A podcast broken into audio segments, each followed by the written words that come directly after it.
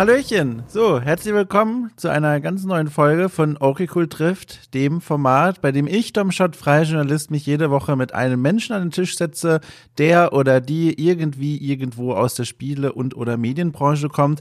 Und daraus ergibt sich dann ein Plausch, der eigentlich bisher mich immer sehr glücklich zurückgelassen hat, manchmal auch nachdenklich, manchmal auch einfach nur froh, sich diese Stunde mal genommen zu haben. Und heute kommt irgendwie alles zusammen. Ich hatte ein ganz wunderbares Gespräch mit einem Menschen, der, äh, der vor allem in meiner Vergangenheit ein präsenter Mensch war, jetzt längere Zeit nicht mehr aus guten Gründen.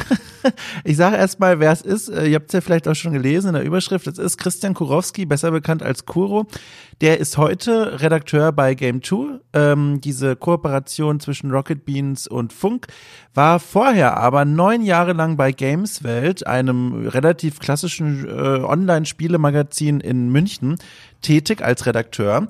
Und in dieser Zeit habe ich ihn auch kennengelernt. Und äh, das war noch eine Zeit, die gefühlt viereinhalb Leben vor meinem jetzigen stattfand. Das war nämlich die Zeit, in der ich selber auch festangestellt war als Spieleredakteur und noch regelmäßig zu irgendwelchen Events hingetingelt bin, wo dann äh, eifrige PR-Menschen mich umgaben und sagten, hey, guck mal hier, spiel doch mal unser tolles Spiel und das ist doch ganz toll. Und wenn du Fragen hast, dann lieber nicht fragen oder wenn dann eine Mail schicken, die wir nie beantworten. ja, äh, in dieser Zeit habe ich äh, Kuro kennengelernt ähm, und äh, das war immer sehr schön, mit ihm auf diesen Events zu sein oder auch so mit ihm zu tun zu haben. Ein sehr, finde ich, netter Mensch, sehr, sehr sympathisch, äh, mit immer sehr interessanten Gedanken, wenn sich dann ein Gespräch ergibt. Und dann äh, hat man sich vor allem auch geografisch bedingt ein bisschen aus den Augen verloren. Ich äh, bin ja selber dann ein bisschen aus dieser, aus diesem engsten inneren Kreis der Spiele-Journalismuswelt raus. Bin ja jetzt mittlerweile selbstständig berufstätig, mache auch einige Dinge mehr, als nur noch über Spiele zu schreiben. Ähm, und bin auch weggezogen von Süddeutschland weg nach Berlin ähm, und er blieb erstmal in München. Und jetzt haben wir uns geografisch erstmal wieder ein bisschen angenähert, denn, wie gesagt, für seinen neuen Job bei Game 2 ist er nach Hamburg gezogen. Und das habe ich jetzt mal zum Anlass genommen, jetzt wo ja die Entfernung, die geografische nicht mehr allzu groß ist, die Internetleitung auszurollen und zu sagen, hier, komm doch mal vorbei. Das ist hier ein fantastischer Vorwand, um dich nach so langer Zeit mal wieder zu hören und zu fragen, wie es dir eigentlich so geht. So, und daraus wurde ein ganz wunderbares Gespräch, äh, das sich so um Themen dreht, wie es sich zum Beispiel anfühlt, nach ganz langer Zeit äh, bei einem Arbeitsplatz einen neuen zu beginnen, der auch teilweise neue, einzigartige Herausforderungen mit sich zieht. Wir haben aber auch äh, darüber gesprochen, wie man denn heute im Jahr 2020, beziehungsweise das Jahr ist ja fast vorbei, also dann im Jahr 2021 in den Spielejournalismus einsteigen kann, ob man das sollte und wie man das am besten macht. Ähm, da eignet er sich durch seine Biografie ganz wunderbar als, als Antwortgeber. Und ich wollte diese Frage auch mal aufgreifen, weil mich die in den letzten Wochen von eifrigen Okay Cool Hörerinnen und Hörern immer mal wieder erreicht hat. Und da dachte ich mir, wir können es einfach auch hier mal thematisieren und genau das haben wir gemacht. Ja, und daraus wurde ein, finde ich, sehr, sehr schönes, angenehmes Gespräch, dass wir beide am Ende eines langen, langen Arbeitstages geführt haben. Äh, da hatte ich am Anfang kurz Angst, weil ich dachte, oh je, hoffentlich knacke ich nicht weg, während er irgendwas beantwortet. Aber nee, es stellte sich heraus, das war die perfekte Beschäftigung, die perfekte äh, Auseinandersetzung für einen Abend nach einem langen Tag. Ich hoffe, euch wird das Gespräch genauso gut gefallen. Ähm, und ich hoffe, ihr verzeiht mir noch einen kleinen Hinweis, denn ich habe das schon lange nicht mehr gesagt, deswegen sage ich es jetzt einfach mal. Es gibt die Möglichkeit, okay cool äh, zu unterstützen und zwar auf Steady, äh, eine, eine ja, Crowdfunding-Unterstützungsseite. Ähm, die ist verlinkt in den Shownotizen. Direkt hier, wenn ihr die Podcast-Folge hört, solltet ihr das finden. Ähm, und wer das macht, bekommt nicht nur ein gutes Gefühl, sondern auch äh, Zugriff auf äh, das ein oder andere Format, das ich produziere, exklusiv für alle Menschen, die okay cool auf Steady unterstützen. Das ist äh, zum Beispiel ein Antwortformat, wo ich eure Fragen zu mir mir und rund um meine Arbeit beantworte. Es ist ein nachgeholt Format, wo ich Klassiker der Spielewelt endlich mal spiele und dann mit einem Gast neu bespreche.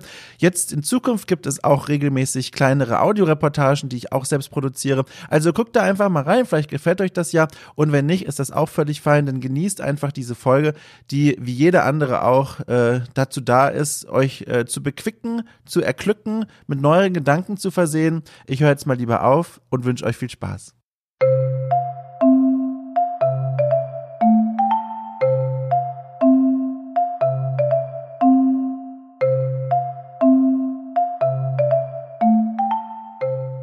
Ähm, gestern hatten wir uns ja verabredet zu einer Aufnahme und dann hat es nicht geklappt, äh, aus, aus zeitlichen, organisatorischen Gründen. Ich war dann aber ehrlich gesagt auch ganz froh, denn ich habe kurz bevor wir uns treffen wollten, ein, ein Gericht, ein Essen aus meiner Kindheit äh, wiederentdeckt und direkt äh, ausprobiert und zubereitet und habe das in solchen Mengen getan, dass mir danach regelrecht schlecht war und ich richtig voll war. Und äh, dann hatte ich mir diese, dieses Behältnis des Essens, äh, die Verpackung quasi an den PC gestellt, weil ich dich darauf ansprechen wollte und das war mein Reminder und dann klappte das alles nicht und jetzt stand den ganzen Tag diese Verpackung äh, am Schreibtisch. So, und jetzt habe ich es spannend gemacht, weil alle fragen sich natürlich jetzt, was für ein Essen hat er dann da wohl in, in Übermaßen zu sich genommen? Ich kann es dir verraten, äh, Sternchensuppe. Es war oh. Sternchensuppe ein Essen aus meiner Kindheit und mir fiel letztens wieder ein, dass Suppe existiert. Habe ich nicht mehr gegessen, seit ich von daheim ausgezogen bin, was ja auch schon jetzt einige Jahrzehnte fast schon her ist. Äh, und jetzt habe ich das gestern wieder für mich entdeckt. Und das ist das, was ich dir die ganze Zeit erzählen wollte. Ich habe gestern Sternchensuppe en masse gegessen. Ja, kann ich mich auch dran erinnern. Also es gibt auch bei mir so ein, zwei äh, Dinge, die ich in meiner Kindheit gegessen habe die man dann vielleicht erst tatsächlich später zu schätzen weiß, wenn man auf eigenen Füßen steht und dann in einem, in einem dunklen, traurigen, verregneten Abend dann irgendwie dazu zurückgreift. An was denkst du da so, wenn du an Essen an, äh, aus der Kindheit denkst? Was ich tatsächlich ähm, sehr gerne äh, verköstige, ist, das hat meine Mutter früher immer gemacht, als ich klein war. Was heißt immer, aber das habe ich sehr gerne ähm, gegessen. Das war Haferflockensuppe. Quasi, was heute oh. wieder super hip und trendy ist, also Porridge, mhm. war halt damals einfach nur äh, Haferflockensuppe. Und das mache ich immer noch ganz gerne. Mit ein bisschen Zucker. Also das ist auch so eine, warum sollte es ja, gesund sein? das ist also ein richtiges Wohlfühlessen dann für dich. Also du nimmst das zu dir und das ist rundum ein Glücklichmacher. Also nicht nur kulinarisch, sondern auch emotional, weil da gute Dinge dranhängen. Ja, kul kulinarisch ist es jetzt nicht äh, das Feinste, was man sich irgendwie kredenzen kann, aber es ist halt einfach so Soul Food. Ja. Ja, ich, ich frage nämlich so speziell, weil die Suppe, äh, die ist bei mir so ein zwiegespaltenes Nahrungsmittel. Darüber konnte ich ja dann gestern in meiner Scham nachdenken, während ich mit vollem Bauch vor dem PC alleine saß und die Tütensuppe in der Hand hatte, die Packung noch, weil ich auf dich gewartet habe. Da habe ich drüber nachgedacht und dann fiel mir auf, dass äh, Suppe in meiner Kindheit eigentlich zum einen mit den positiven äh, Erinnerungen an den Geschmack verbunden ist und dass man das in so einer gemütlichen Dorfwirtschaft immer gegessen hat. Auf der anderen Seite war an die Suppe immer eine Bedingung äh, geknüpft und zwar hatte der Wirt, der die damals ausgeschenkt hat, ich glaube, das war auch einfach nur eine, eine Maggi-Sternchensuppe in einen Riesentopf gep gepunkt, ähm, hat er immer gesagt, ich darf nur ein Eis zum Nachtisch haben, wenn die Suppe komplett aus dem Teller rausgelöffelt wurde. Also Nachkriegsgeneration, äh, Peak, da musste alles vom Tisch, was irgendwie Essbares draufgestellt wurde. Und das war oft eine Zwangssituation. Und das fiel mir so ein beim drüber nachdenken. So toll ist die Erinnerung an die Suppe eigentlich gar nicht. Ja, das ist ja auch unnötiger negativer Stress. Also halt Essen ja. mit, mit so einer Grundvoraussetzung oder mit, mit, mit so einem, einem Gezwänge quasi zu verbinden, das ist ja, ist ja Quatsch. Das hatte ich im Kindergarten auch. Dann gab es irgendwann mal ja. ähm, Kartoffeln mit Quark und ich mochte halt Quark nicht, also hatte ich einfach nur Kartoffeln. Ich hatte irgendwie elf Kartoffeln auf dem Teller und musste halt irgendwie diese Kartoffeln aufessen. Und das war, das hat, das, dass ich mich jetzt noch daran erinnern kann, an diesen speziellen Moment aus dem Kindergarten, zeigt ja nur, Ey. dass wenn man, wenn irgendwie Menschen da noch irgendwie so eine Bedingung dran knöpfen, kann das äh, negative Folgen haben. Was waren die negativen Folgen für dich? Ach, das ich, ich hab's, ich hab mich nicht gut gefühlt, als ich irgendwie den ganzen Teller mit Kartoffeln gegessen habe. Das ja, sind ja noch ganz gut absehbare Folgen. Ja. ja. übrigens, um, um dich da so ein bisschen zu komforten, auch bei mir ähnliche Anekdote, ich weiß nicht, ob ich das hier schon mal im, im Okay Cool Kosmos erzählt habe, aber äh, eine Kindergärtnerin, die mich immer gezwungen hat, äh, Grießbrei ähm, mit Apfelmus oder sowas zu essen. Und das durfte ich, ich durfte erst zum Spielen raus mit den anderen Kindern, wenn ich das leer gegessen hatte. Und dann saß die da mit mir und allein in dieser riesigen Halle und man konnte von dort aus den Spielplatz sehen. Alle Kinder erlebten die Zeit ihres Lebens und ich saß da mit dieser Erzieherin und durfte nicht raus, weil ich dieses Zeug nicht essen wollte. Das ist, hat sich auch reingebrannt in meinen Kopf. Wirklich. Also ganz schlimm. Ich finde das auch heikel. Also es ist, ich, voll. Ich, ich kann natürlich verstehen, dass Erzieher, ähm, halt auch irgendwie zusehen möchten, dass die Kinder, die natürlich unter ihrer Obhut äh, tagtäglich sind, halt natürlich auch wohl ernährt sind. Aber mhm. halt so dieses erst isst du auf, dann darfst du raus, ist, glaube ich, auch einfach so, so ein ähm, Erziehungswerkzeug längst vergangener Tage. Voll, voll. Aber was mir da beim, beim mit dir drüber reden jetzt so ein bisschen eingefallen ist, was mich da sehr interessieren würde. Du bist ja jetzt nach langer, langer Zeit umgezogen äh, nach Hamburg für einen neuen Job, neue Welt, quasi irgendwie auch neues Leben merkst du von dir selbst, dass du jetzt anfängst, dich wieder in Comfort äh, Food aus deiner Kindheit zu suhlen? Also hier, was du vorhin eben meintest, den Haferkram, äh, weil das Dinge sind, die du mit guten äh, Gedanken verbindest? Oder ist das einfach nur ein Phänomen, das sowieso dich schon begleitet, dieses Essen? Ah, ich glaube, das hat nicht zwingend was mit dem Umzug und der neuen Situation zu tun. Ich glaube, das ist eher so ein allgemeines 2020-Ding. dass man einfach nur noch ja, so, dass man nach, nach diesem Jahr, das irgendwie, also das hat ein äh, Kumpel äh, ganz treffend irgendwie neulich formuliert. Er meinte so, ey, das Jahr fühlt sich so unendlich lang an, aber es ist schon November mhm. irgendwie. Und ähm, ja. genau das finde ich auch. Und je, jeder irgendwie ist in, in einer Ausnahmesituation oder in einer Situation zumindest, die nicht alltäglich ist, was natürlich auch so ein bisschen einfach an einem nagen kann. Und da gibt es halt auch einfach Tage, an, da greift man nach jedem Strohhalm, den man irgendwie findet. Und wenn es dann halt irgendwie sowas ist wie, ja, ey, dann esse ich halt äh, heute Abend mal ein Kilo Pommes. Mhm. Gut, dann ist es das, ja. weil irgendwie das gerade irgendwie äh, mein Verlangen ist und da kann man sich auch ruhig mal irgendwie hingeben.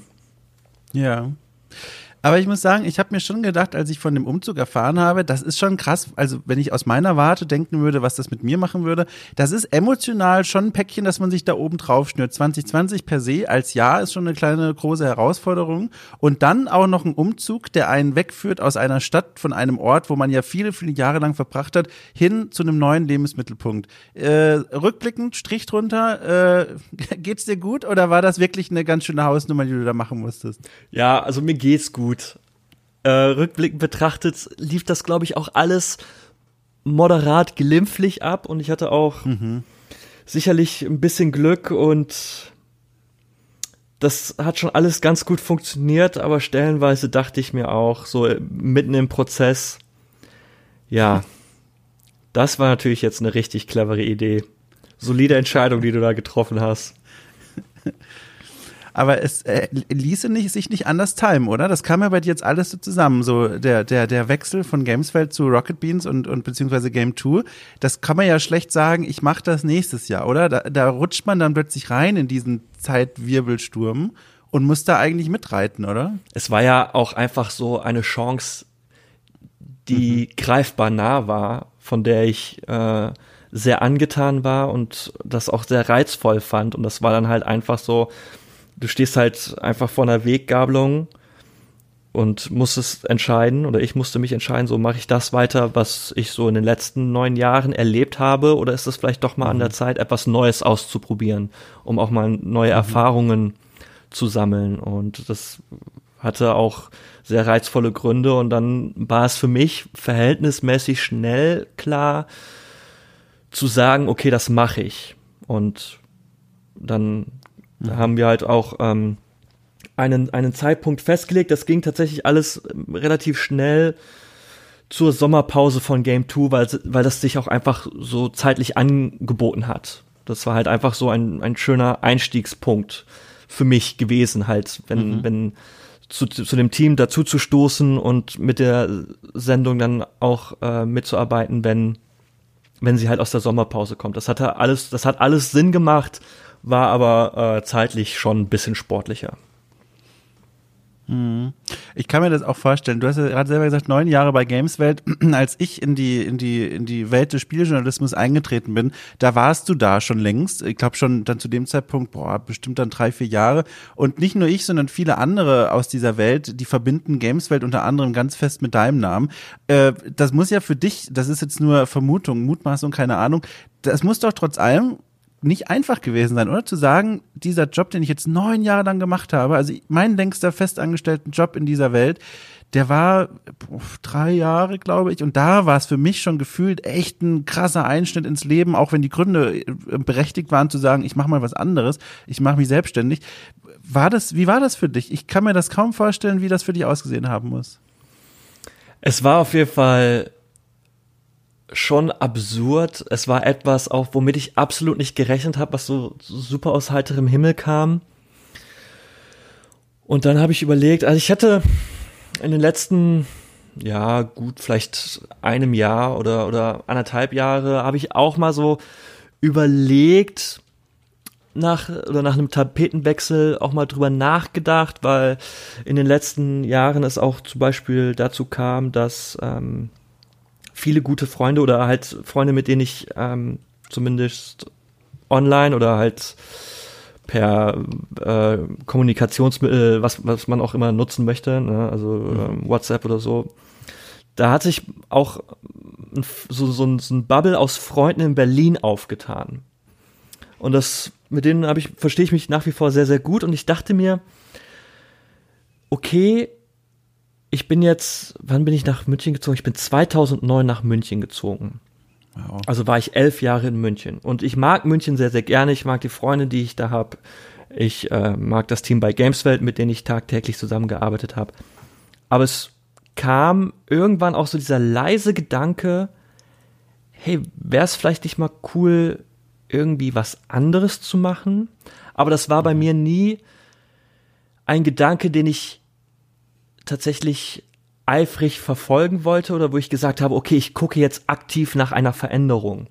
Ich hatte das so ein bisschen im Hinterkopf und ich habe mal ganz seicht nach Möglichkeiten geguckt, vielleicht meinen Lebensmittelpunkt nach Berlin wechseln zu können. Aber das war nie etwas von, wo, das, wo ich gesagt habe, okay, ich muss das jetzt erzwingen. Aber als dann tatsächlich irgendwie diese Möglichkeit mit Hamburg reinflatterte, war es etwas, mhm. was im Gegensatz zu vor einigen Jahren, wo ich dann gesagt hätte, okay, nein, das, das mache ich nicht, darüber denke ich jetzt auch nicht großartig nach, war es zumindest etwas, was ich dann ein bisschen konkreter mich damit befasst habe und was dann natürlich auch dazu führte, dass ich dann ähm, ja tatsächlich einmal durchs Land gezogen bin. Mhm. Also du lässt es ja auch schon so anklingen, was ich super spannend finde. Nicht nur Tapetenwechsel, mal andere Stadt, mal was anderes wieder sehen nach so langer Zeit, sondern auch die Aufgabenbereiche mal so ein bisschen wechseln. Und da muss ich gestehen, mir ist gar nicht hundertprozentig klar, was du jetzt eigentlich genau machst, also wo deine Verantwortung liegt. Kannst du mir das mal ganz kurz sagen? Weil vorher, äh, ich meine, vorher ist es klar, Gameswelt, Spielejournalismus, ganz klassisch, ähm, sowohl Texte als auch Videos äh, versorgen alles rund um die Welt der Spiele, wie man es eben kennt. Aber das ist jetzt ja dann doch nochmal ganz schön anders gelagert, was du machst.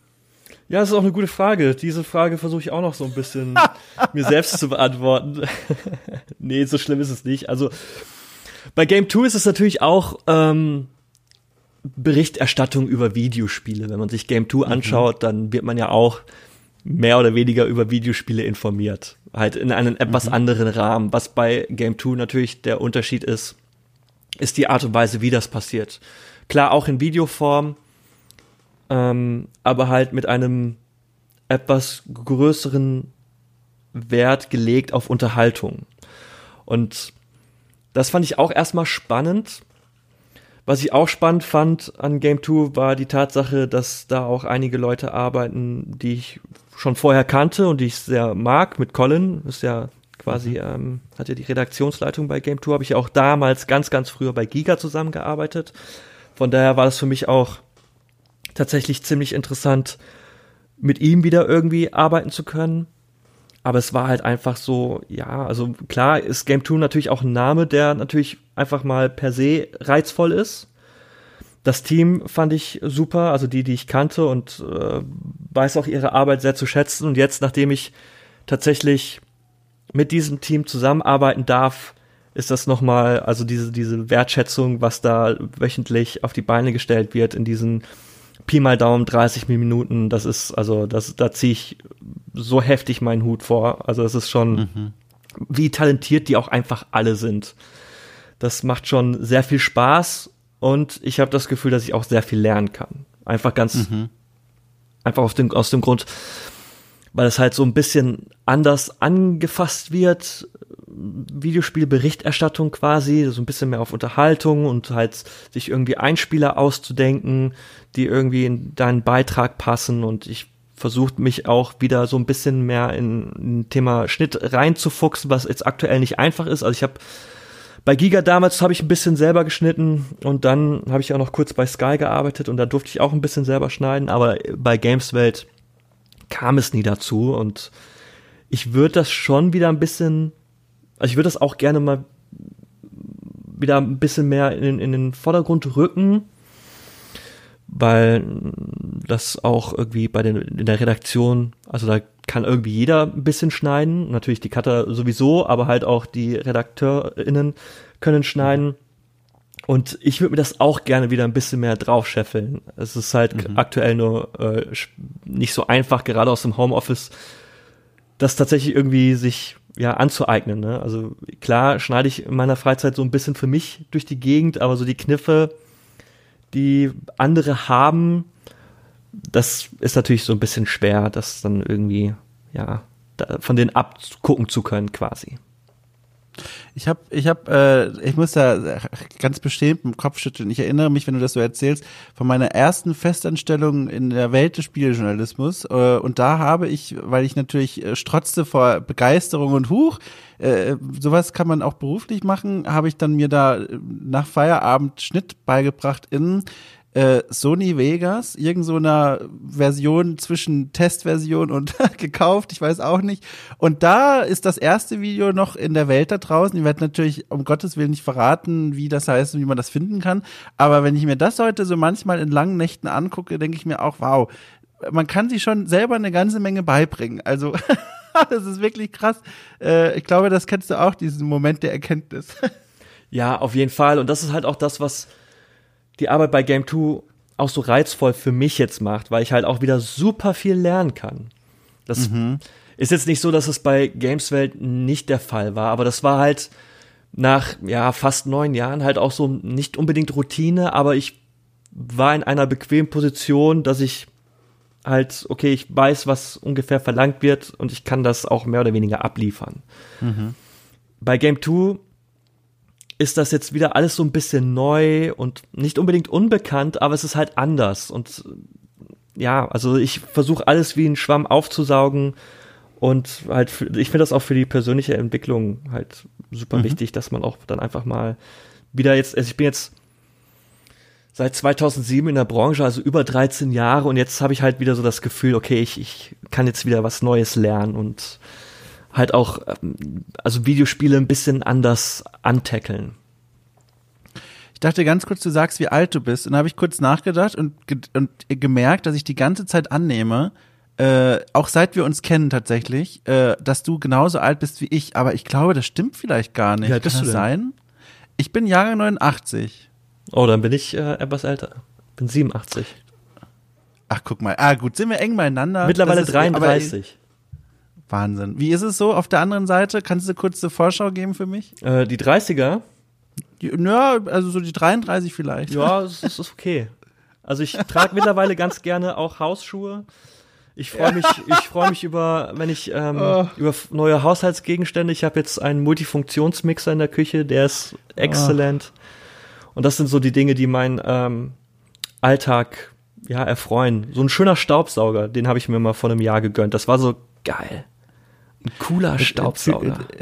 Jetzt nice. fühle ich mich noch peinlich berührter, weil ich dir im Vorfeld, ich weiß nicht, ob das jetzt Zufall war oder ob du das extra gesagt hast, im Vorfeld habe ich dir geschrieben, bin gleich da, ich muss meine Hausschuhe noch suchen. Ja, ich musste schmunzeln. Und jetzt, tauch, jetzt tauchen die Hausschuhe schon wieder auf. Na egal. Äh, es, mir fiel hier noch eine spannende Frage auf, die ich unbedingt fragen möchte, als du von der Weggabelung auch erzählt hast und von dem, wo du jetzt quasi hingegangen bist an dieser Weggabelung, weil als du dieses Wort zuerst gesagt hast, meintest du ja eigentlich äh, quasi jetzt bei Gameswelt bleiben oder jetzt nach Hamburg und Game 2, aber man kann das ja auch noch auf so einer eher fachlicheren Ebene mal sehen und zwar, das, was du ja jetzt machst, hast du ja schon gesagt, das geht ja auch viel in die Ecke von Unterhaltungsjournalismus, also super prägnant und intelligent und unterhaltsam Spiele aufbereiten, bewerten, einordnen, vorstellen.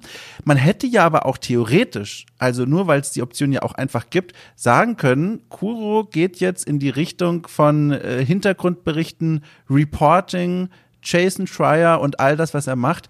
War das jemals was, was dich gereizt hat? Ist das was, was dich juckt? Oder ist das einfach was, wo du sagst, das ist cool, keine Ahnung, dass das Leute machen oder auch nicht, aber das ist nicht mein Ding? Es ist auf jeden Fall cool. Mhm. Es ist natürlich auch sehr, sehr aufwendig. Ähm, und da, also die Sarah hat ja ähm, bei Game 2 vor einiger Zeit ja auch über deutsche Videospiel, also über äh, Videospielentwicklung in Deutschland berichtet, was, mhm. glaube ich, auch tatsächlich ähm, sehr viel Zeit in Anspruch genommen hat. Und dadurch, dass ja Game 2 zum Funknetzwerk gehört, gibt es da auch immer mal wieder Möglichkeiten der Kooperation zu bestimmten, ja, in Anführungsstrichen Themenwochen und das ist auf jeden Fall auch etwas, was mich reizt. Ähm, es, man muss halt nur einfach gucken, was, was sich da ergibt, welches Thema sich da ergibt. Und äh, das ist ja auch das Schöne an Game 2. Ich habe so ein bisschen das Gefühl, dadurch, dass halt, also wir sind ein ziemlich umfangreiches Team. Mhm. Wir haben einmal in der Woche 30 Minuten äh, sendungsmäßig. Das heißt, die Redaktion teilt sich ja auch so ein bisschen auf. Nicht jeder arbeitet jede Woche an der Sendung sondern es wird halt auch so ein bisschen, also die Themen werden verteilt und dann ist man so alle zwei Wochen mal dran im Idealfall. Oder das ist zumindest so die Norm. Und ja, also halt auch so sich tatsächlich so lange mit einem Thema zu beschäftigen. So, jetzt einfach zwei Wochen zu haben, um über dieses und halt über dieses Spiel zu berichten oder dir auszudenken, wie du über dieses Spiel berichten möchtest, das ist schon was anderes. Aber es ist nicht tatsächlich nicht so, dass es dass das viel Zeit ist irgendwie. Also es ist ganz mhm. abgefahren. Also auch so zwei Wochen über ein Spiel und klar, du musst das, musst dich mit dem Thema auseinandersetzen. Ähm, also klar, erstmal mit auseinandersetzen, einen Text verfassen und dann halt überlegen, wie der Beitrag entsteht oder was wieder aufgezogen werden soll. Da sind auch zwei Wochen relativ schnell um. Mhm. Aber mhm. es gibt natürlich auch jetzt also die Möglichkeit, wie du schon gesagt hast. Also natürlich, Jason Schreier ist da, ist da schon äh, ein Name. Ich glaube, ich, gibt es überhaupt jemanden oder ist das überhaupt machbar, wie Jason Schreier über Videospiele zu berichten? Gibt es überhaupt noch einen oh, Mensch, der so krass vernetzt ist oder dem sich irgendwie Leute anvertrauen? Das, da kann ich ganz kurz, da kann ich kurz reinplacken. Und zwar, ich arbeite gerade tatsächlich auch hier für Okay Cool an einer kleinen äh, Audioreportage zum Thema Crunch. Und da habe ich unter anderem mit dem Micha von Gamestar gesprochen. Und da äh, ging es genau darum. Und das ist tatsächlich ein super spannendes und komplexes Thema, das zu schwierig ist jetzt zusammenzufassen. Deswegen Mehrwert gerade wenig für euch alle und für dich auch. Ich wollte es aber ganz kurz sagen, dass ich daran arbeite. So, entschuldige, aber ich konnte jetzt nicht anders als das kurz zu sagen, weil das ist ein super spannendes Thema, das mich auch sehr umtreibt. Warum gibt es keinen deutschen Jason Schreier aktuell? Es ist auf jeden Fall super spannend und ja.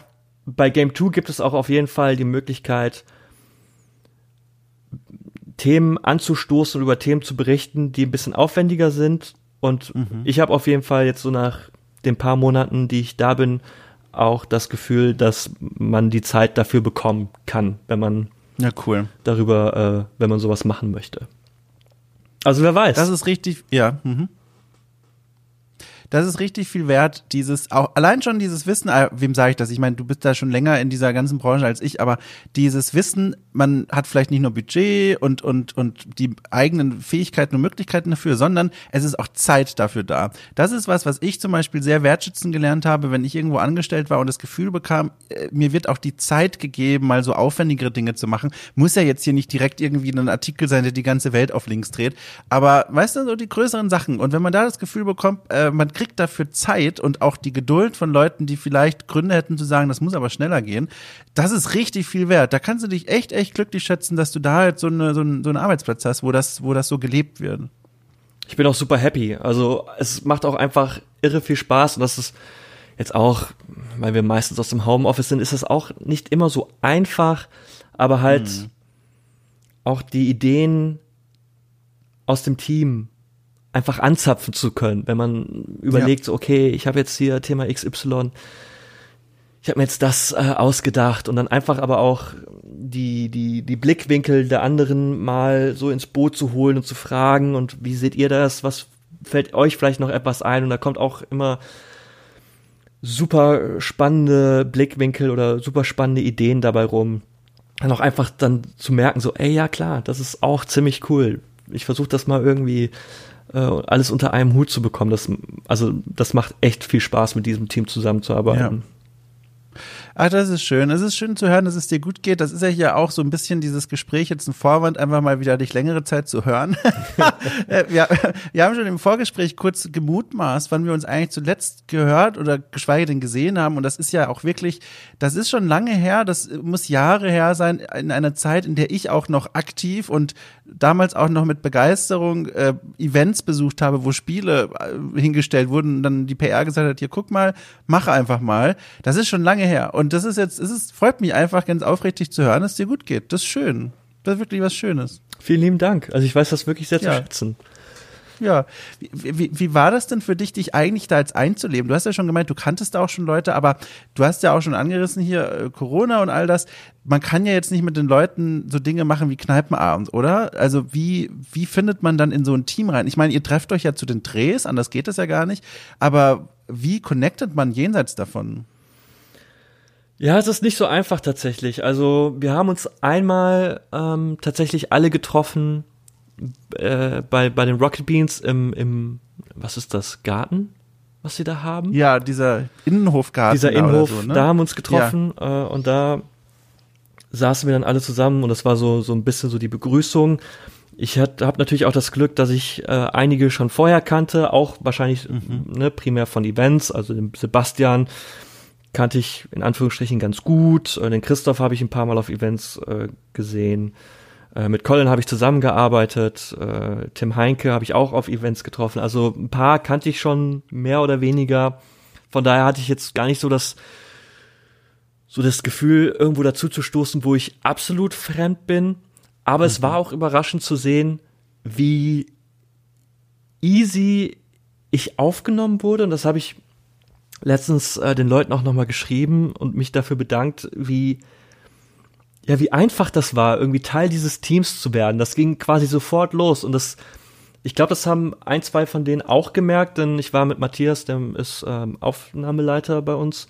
Wir hatten mhm. dann bei Rocket Beans einen Slot, das war, glaube ich, in der, nach der ersten Woche, äh, wo ich zum Team dazugestoßen bin, haben, also wir haben halt irgendwie einen Slot bei Rocket Beans so ähm, einmal in der Woche zum, ja, quasi auf dem Sender zocken. Mhm. Und wir waren da. Was haben wir denn nochmal gespielt? Fall Guys, glaube ich. Ah, und ja. dann mhm. meinte er, so, ja, ähm, stimmt, das ist ja dein erstes Mal hier bei, auf, bei diesem Slot auf, auf dem Sender. Ich so, ja, ja. Ich bin auch erst eine Woche hier quasi. Und er so, ja, ist krass, das fühlt sich irgendwie schon viel länger an. Und das ist halt tatsächlich wirklich so. Also auch wenn ich jetzt erst seit Juli Teil von Game 2 bin, fühlt sich das irgendwie so an, als wäre ich schon länger Teil des Teams. Zumindest habe ich das Gefühl, dass wir uns dementsprechend verstehen. Und das ist auch, glaube ich, etwas, was absolut nicht selbstverständlich ist. Aber das Team ist so cool. Und äh, hat auch gesagt, als ich dann, als dann äh, Thema Umzug war, ich hatte ja, als ich nach Hamburg gezogen bin, im ersten Monat noch keine eigene Wohnung. Die hatte ich dann erst ab August. Und die haben wie selbstverständlich angeboten, beim Umzug zu helfen. Mhm. Was ich, was ich auch tatsächlich einfach nicht selbstverständlich finde. Was ich vielleicht auch gar nicht, wenn jetzt irgendwie jemand neu dazukommt und sagt, so, ja, ich muss jetzt umziehen, ich wüsste nicht, ob ich sofort irgendwie gesagt hätte, ja klar, ich helfe dir. ich bin da eher etwas ja. reservierter unterwegs. Aber da hat irgendwie jeder gesagt, so, ja klar, kein Problem, äh, sag Bescheid, wann und wo. Und dann tauchten da auch irgendwie sechs, sieben Leute auf. Und das und dann war der Umzug, also meine Sachen waren eingelagert und das ging irre schnell. Ach schön. Ah, das freut mich. Also du hast es ja auch so ein bisschen erzählt, haben wir auch dann äh, ein bisschen geschrieben und da habe ich das auch schon mitbekommen und das war alles sehr schön zu hören. Ich muss aber doch noch mal ganz kurz deinen Kopf quasi nehmen und noch mal in die Vergangenheit drehen, weil da sind ein paar Fragezeichen, die sind zu spannend, um sie einfach äh, zu ignorieren. Deswegen müssen wir dann noch mal ganz kurz zurückreisen in diese neun Jahre, die du bei Gamesfeld verbracht hast. Eine Frage, die ich mir schon die ganze Zeit stelle, ist: Hast du irgendwie gemerkt, dass sich über die neun Jahre hinweg dein Arbeiten irgendwie verändert hat? Weil äh, eigentlich ist ja ziemlich viel passiert in dieser Zeit. Jetzt nicht nur an unterschiedlichen Spielen, die rausgekommen sind, da sind ja auch einige Dinge passiert in diesen neun Jahren, was so zur Spielkultur zuzuschreiben ist. Es sind neue Konsolen rausgekommen, die Art vielleicht auch von Spieljournalismus hat sich ein bisschen verändert, mehr Video, neue Medien neben den Texten. Hat sich da bei dir irgendwie was bemerkbar gemacht? Was hat sich in den neun Jahren alles getan auf deinem Schreibtisch? Ja, es hat sich schon echt eine Menge getan. Ich kann mich erinnern, als ich mein Bewerbungsgespräch bei Gamesfeld hatte, äh, das war für die Stelle als Textredakteur. Und dann wurde ich ja. auch gefragt damals, ähm, wie denn so meine Videoambitionen sind. Da habe ich gesagt, nö, eigentlich nicht so sonderlich. also Textredaktion ist super und das ist auch das, was ich machen möchte. Aber letztendlich, so wenn man jetzt ähm, das dann sich im Zeitraffer anschaut, habe ich am Ende eigentlich fast mehr Videokram gemacht als Textkram. Mhm.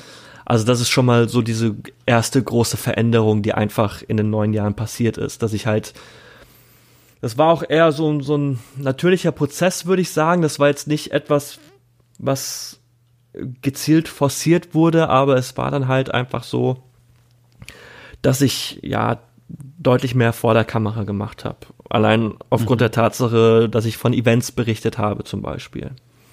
Das ist, glaube ich, so die größte Veränderung, die passiert ist, dass wir halt tatsächlich bei Gameswelt dann mehr den Blick äh, verschoben haben auf, auf Videoinhalte.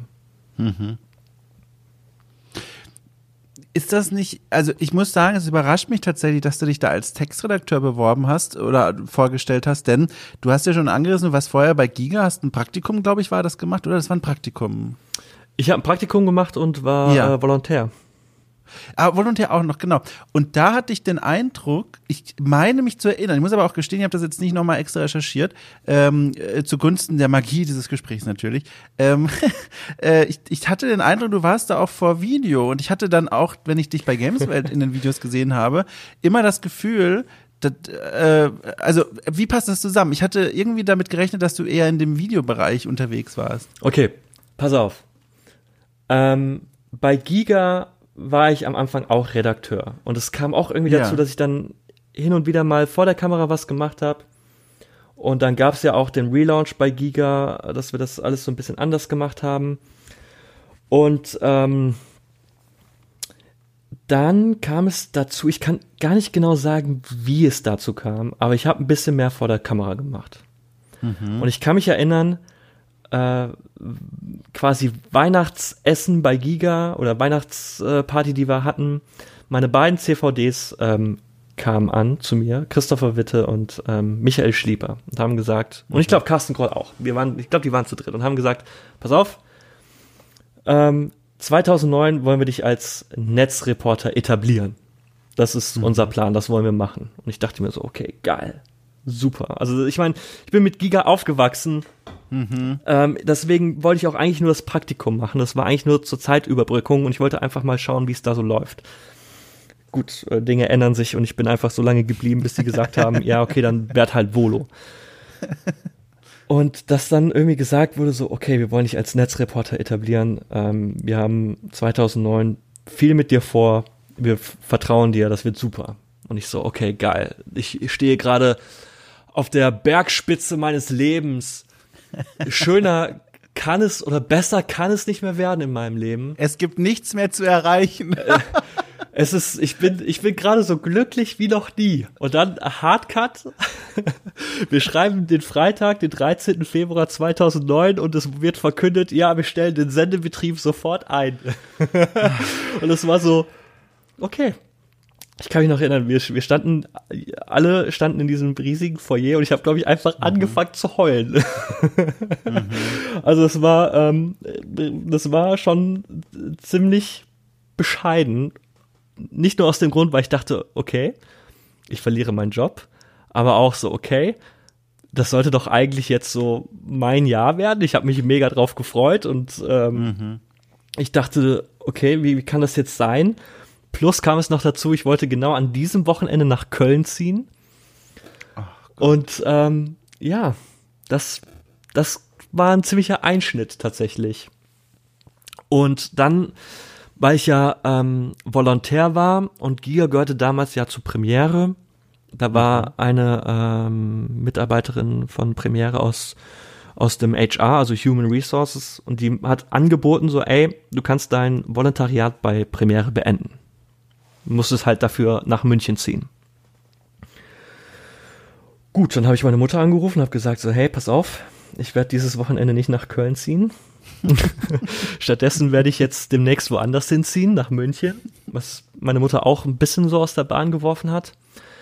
Aber dann war ich jetzt erstmal bei Premiere. Aber ich wollte halt irgendwie noch so ein halbes Bein in der Spielebranche drin haben. Mhm. Und als Giga quasi in Anführungsstrichen oder zumindest der Sender eingestellt wurde, es war ja damals auch gar nicht klar, ob es tatsächlich auch die Seite weiterhin geben wird, mhm. haben ein paar Leute entschieden, halt irgendwie ein Videospielprojekt auf die Beine zu stellen. Ähm, das ist ja jetzt ein neuer Game tatsächlich. Mhm. Kennt man vielleicht halt ein kleines Videospielmagazin, ähm, das auch mittlerweile, also Daniel Schäfer, mit dem ich damals bei Giga zusammengearbeitet habe, der schreibt da immer noch für und hatte auch ein paar Leute, die mitschreiben. Und das war einfach so für mich so die Möglichkeit, Teil der Spielebranche zu, also Teil einfach noch dabei zu sein quasi. Ich glaube, Maxi Gestettenbauer hat tatsächlich auch, das war seine Idee tatsächlich, war dann aber Ach, relativ schnell weg. Und sehr lange haben das dann Daniel und ich gemacht.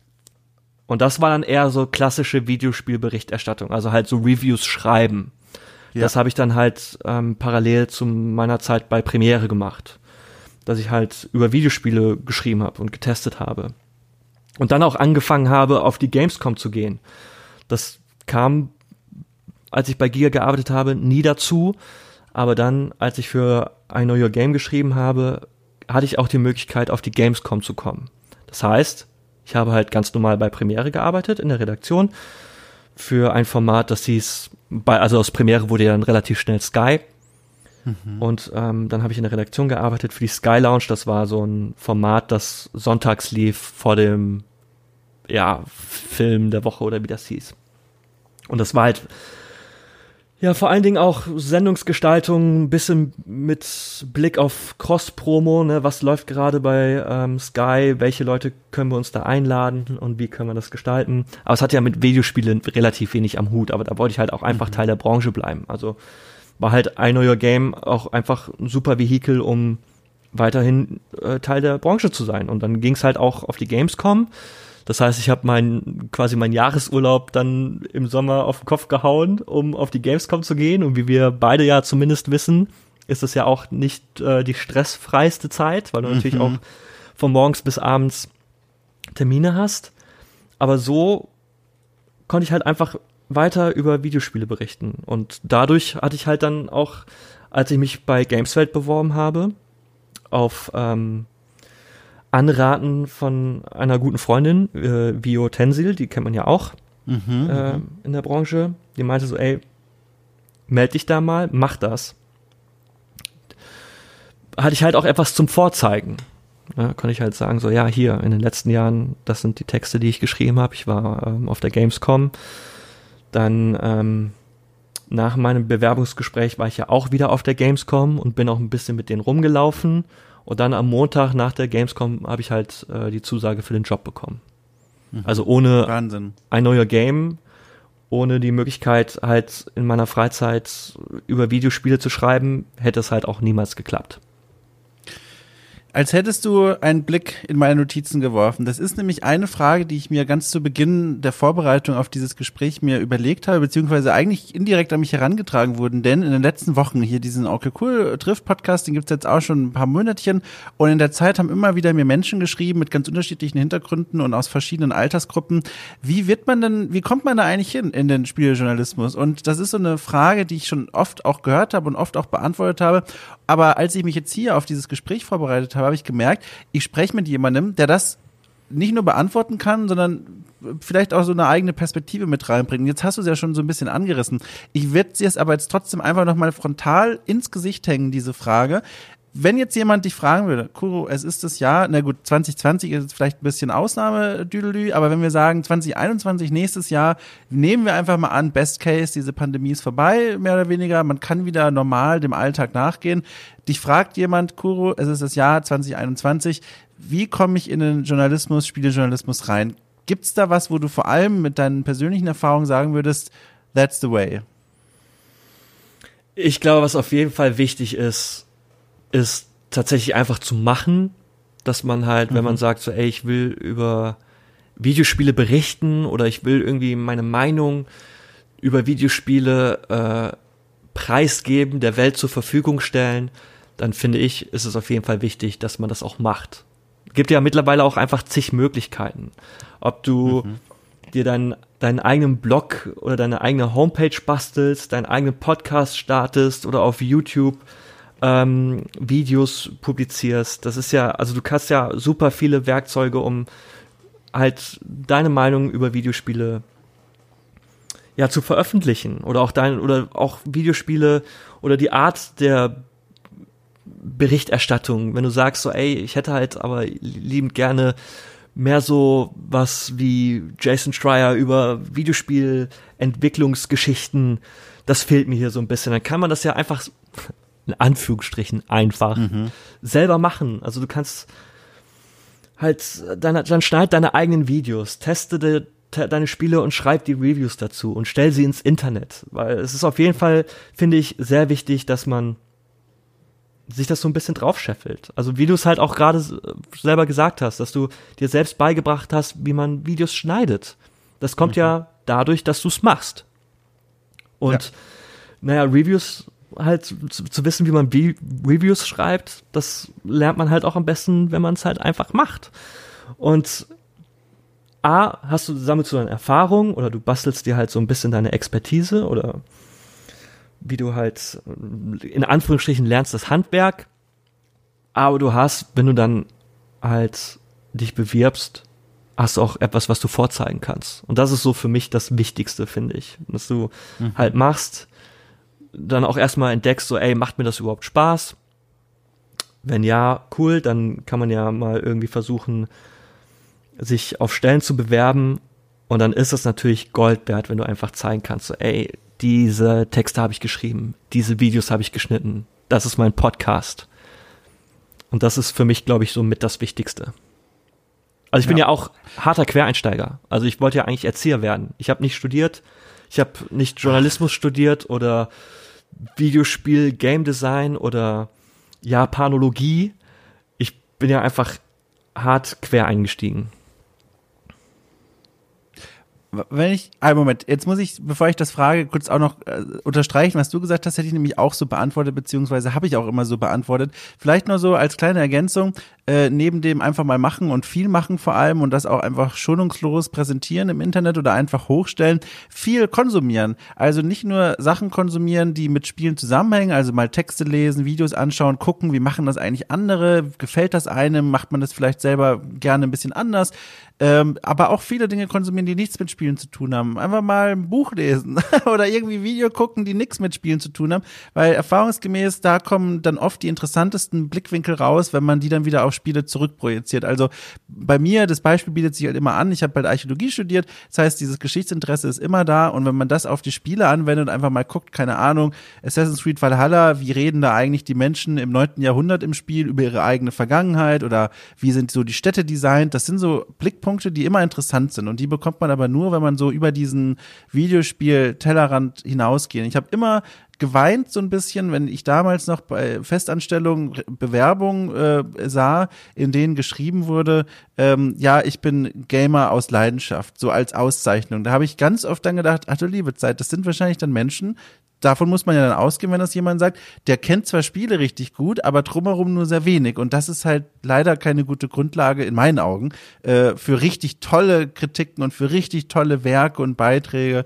Und deswegen immer auch mein Rat, äh, viel konsumieren, was auch gar nicht mit Spielen zu tun hat. Ja, definitiv. Also ich meine, es kommt natürlich auch so, also man muss natürlich, wenn man dann irgendwie ähm, bei Magazin XY anfängt, muss man natürlich auch so ein bisschen gucken, was wird da was wird da so ähm, auch veröffentlicht oder wo liegen die mhm. Schwerpunkte mhm. und da muss man natürlich dann auch wissen, okay, da gibt es natürlich auch Dinge, die gemacht werden müssen. Ne? Sei es Newsbeiträge schreiben, die nicht immer spannend sind, oder Toplisten schreiben, die nicht immer spannend sind. Und äh, glaub mir, ich habe einige geschrieben. das glaube ich. Ähm, aber das ist halt im Endeffekt auch das, was geklickt wird. Und das ist, mhm. das ist auch so ein bisschen, da, da muss, das, damit muss man sich halt, damit, das muss man halt einfach akzeptieren. Klicks sind halt wichtig. Ähm, und ja, mein, mein, ich habe äh, einen Monat damit zum Beispiel verbracht, irgendwie äh, die Story von Dark Souls zusammen zu, zu tippen und mhm. äh, das in Videoform in, in, in drei Teiler äh, rausgebracht. Aber das ähm, wird halt nicht so oft angesehen wie, ey, das sind die äh, zehn krassesten Videospielenden. Also das ist halt einfach mhm. so. Das ist halt so einfach das, das Verhalten oder der Geschmack der breiten Videospielmasse wird halt so abgefrühstückt. Und da muss man halt dann auch akzeptieren oder zumindest nicht unbedingt akzeptieren, aber halt so das Verständnis dafür haben, dass man sich damit auch auseinandersetzen muss. Und dass das nicht, mhm. dass man nicht immer den geilen Jason Schreier Artikel schreiben kann. Das kann ja, ich glaube, mittlerweile kann das äh, Jason Schreier schon. Ähm, ist ja mittlerweile bei Bloomberg, ne? Ja. Ich ja. glaube, der kann sich dafür mittlerweile die Zeit nehmen, aber das ja. ist halt, wenn man gerade auch irgendwie frisch in die Branche reinkommt, ist, kann man sich nicht immer, hat man nicht immer die Kirschen, die man sich da, ja. irgendwie die reifen Kirschen, die man sich da pflücken kann. Also es ist halt äh, sehr viel ausbaufähig, glaube ich. Und nicht immer alles Gold, was glänzt, aber so ein bisschen muss man da dann auch, äh, weißt du, musst halt erst durch den Matsch warten, hm. bevor du am Strand in der Sonne liegen kannst. Macht das Sinn? ja, ja finde ich schön. Wie ist das eigentlich bei Game 2? Seid ihr da auch diesem, also welchen Faktoren seid ihr da bei der Auswahl äh, ausgeliefert? Weil ihr habt ja diese Kooperation mit Funk, das heißt, da seid ihr ja erstmal so ein bisschen, würde ich meinen, jetzt einfach nur Mutmaßung, ein bisschen unabhängiger von den reinen Zugriffszahlen, aber das ist auch nur keine Ahnung, vielleicht sagst du gleich was ganz anderes.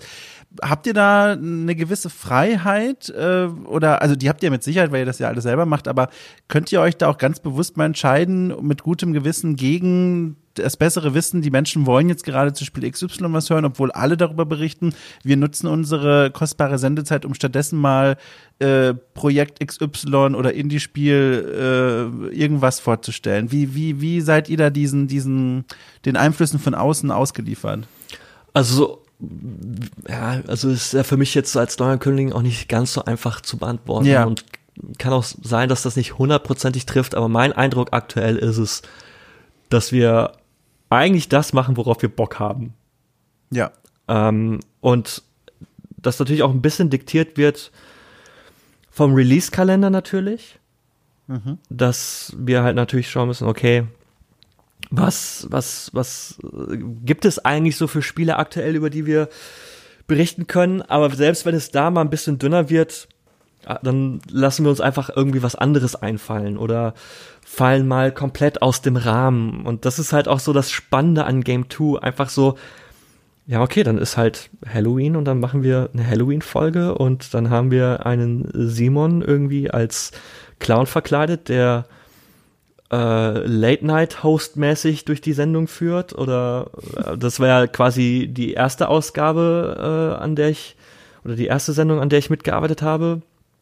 Die Folge nach dem das Sommerpausen- oder das Sommerloch-Spezial, wo dann auf mhm. einmal Saw auf die Schippe genommen wird und in der zweiten Folge äh, Midsommar. Also das ist so, also ich habe so das Gefühl, dass wir dass wir da, also nur unser, unser, äh, unsere Fantasie ist die einzige Eingrenzung, wenn es darum geht, wie, wie äh, eine Game 2 Folge aussehen kann. Natürlich achten wir schon ja, ein bisschen darauf, so, ja. hey, ja, komm, hier äh, erscheint ein wichtiges Spiel oder hier erscheint eine wichtige Konsole, das werden wir jetzt nicht außer Acht lassen. Also ist ja, glaube ich, relativ selbstverständlich, aber wir haben auch einfach sehr oft Ideen, von denen wir dann sagen, so, ja, ey, lass doch einfach mal das machen.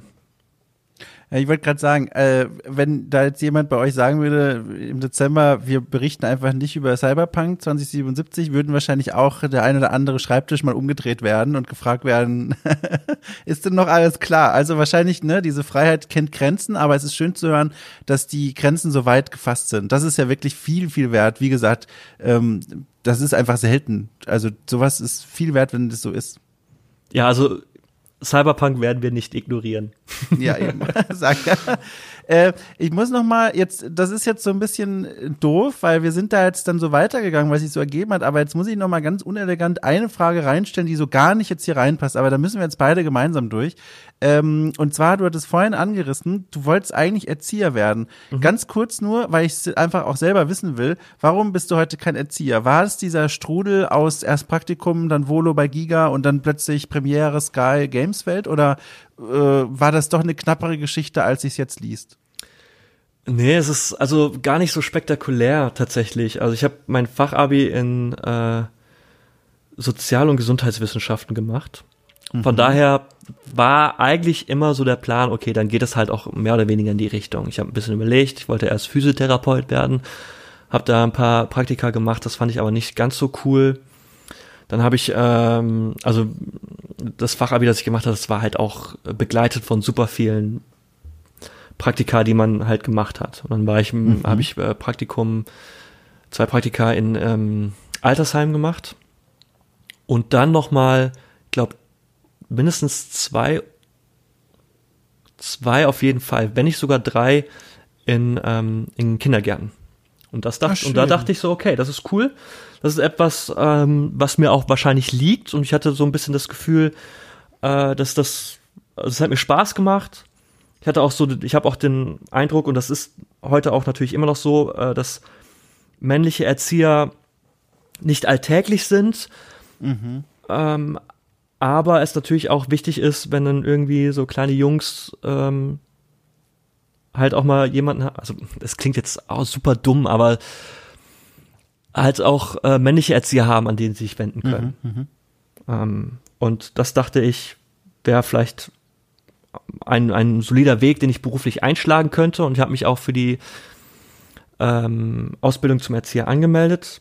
Ich hatte aber halt noch drei Monate Zeit und ich wollte diese drei Monate ich wollte in diesen drei Monaten nicht faul sein. Das war ich schon vorher. Also nachdem ich mein Fachabi gemacht habe, habe ich auch einfach Rest des Jahres quasi nichts gemacht. Also bin ich so ein bisschen ja.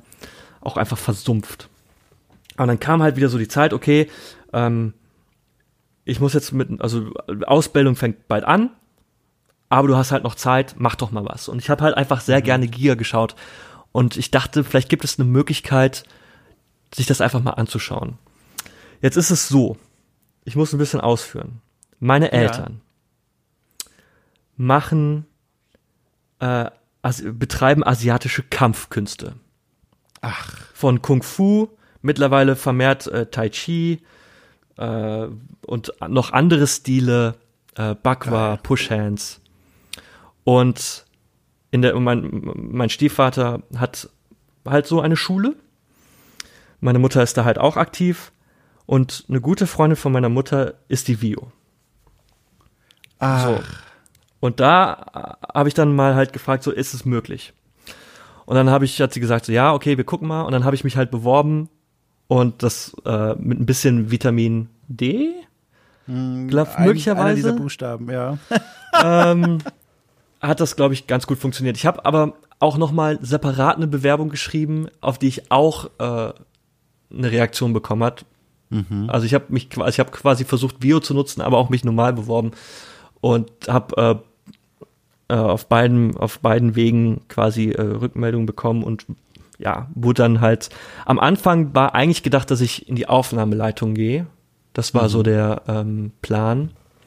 Aber ich war halt, glaube ich, noch 18 und da habe ich von Giga äh, die Meldung bekommen, so ja, Aufnahmeleitung ist vielleicht für einen 18-Jährigen nicht so das Geilste, weil es auch einfach ein sehr stressiger Job ist. Aber ähm, Carsten Groll hatte dann auch, war für, für die äh, Redaktion mehr oder weniger zuständig und der hat mir dann auch nochmal äh, Interesse quasi gezeigt und dann kam ich irgendwie bei Giga rein.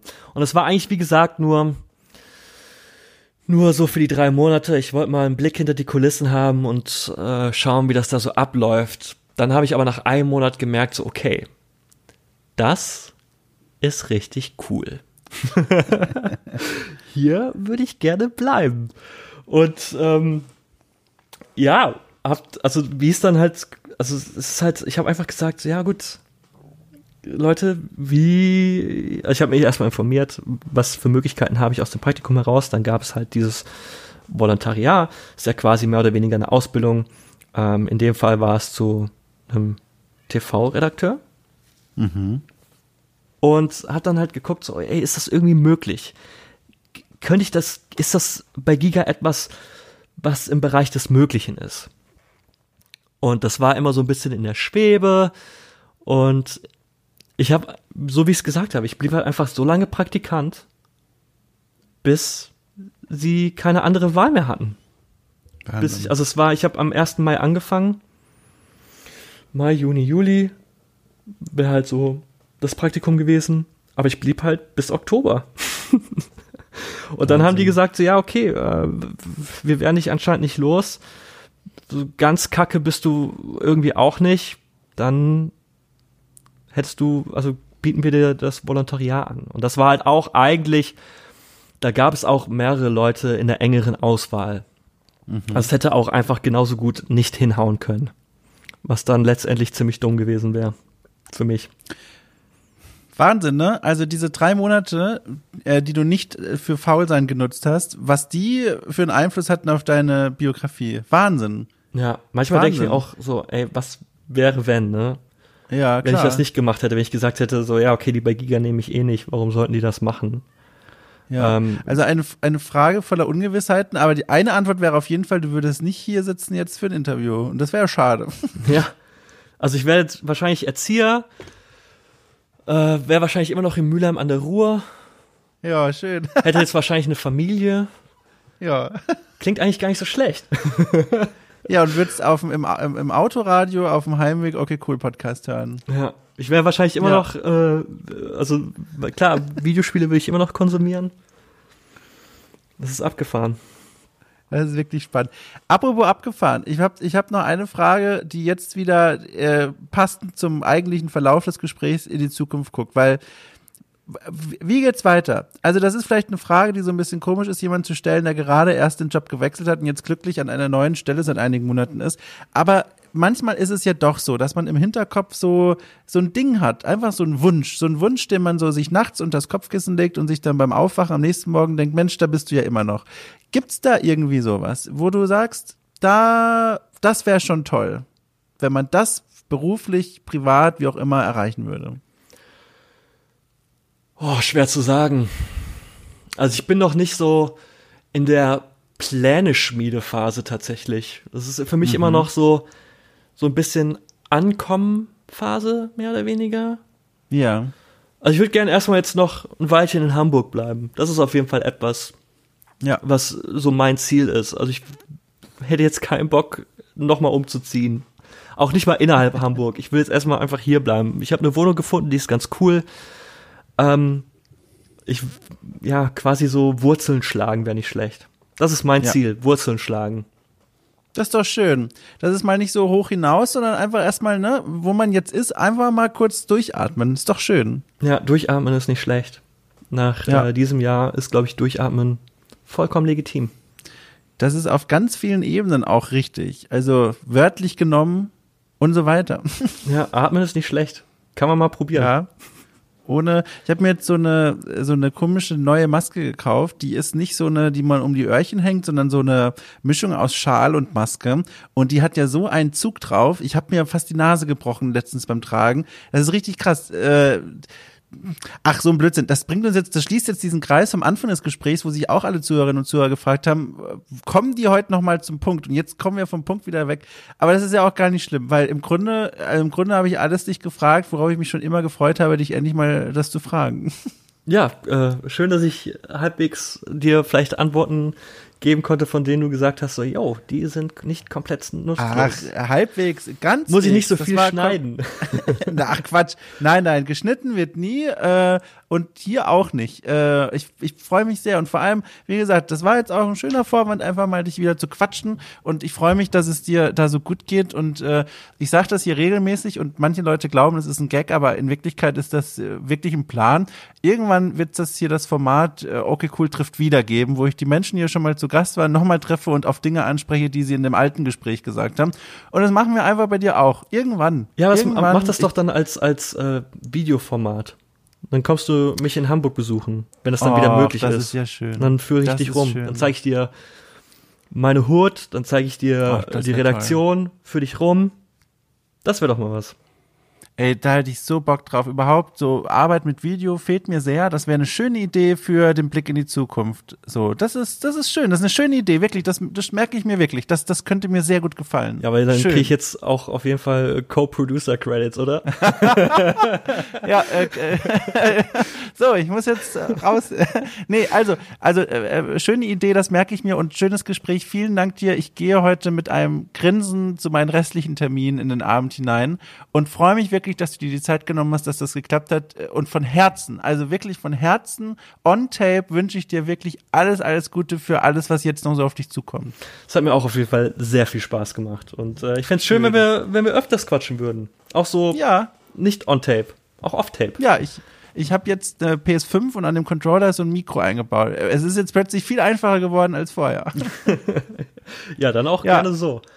Ja, ist schön. So, also, äh, ich winke äh, in die Kamera, in ich die gedachte zurück. und äh, toll. Äh, ich sag Tschüss und äh, wir hören uns, sehen uns mal wieder. Irgendwo wird's klappen. Ja, ich hoffe es. Mach's gut.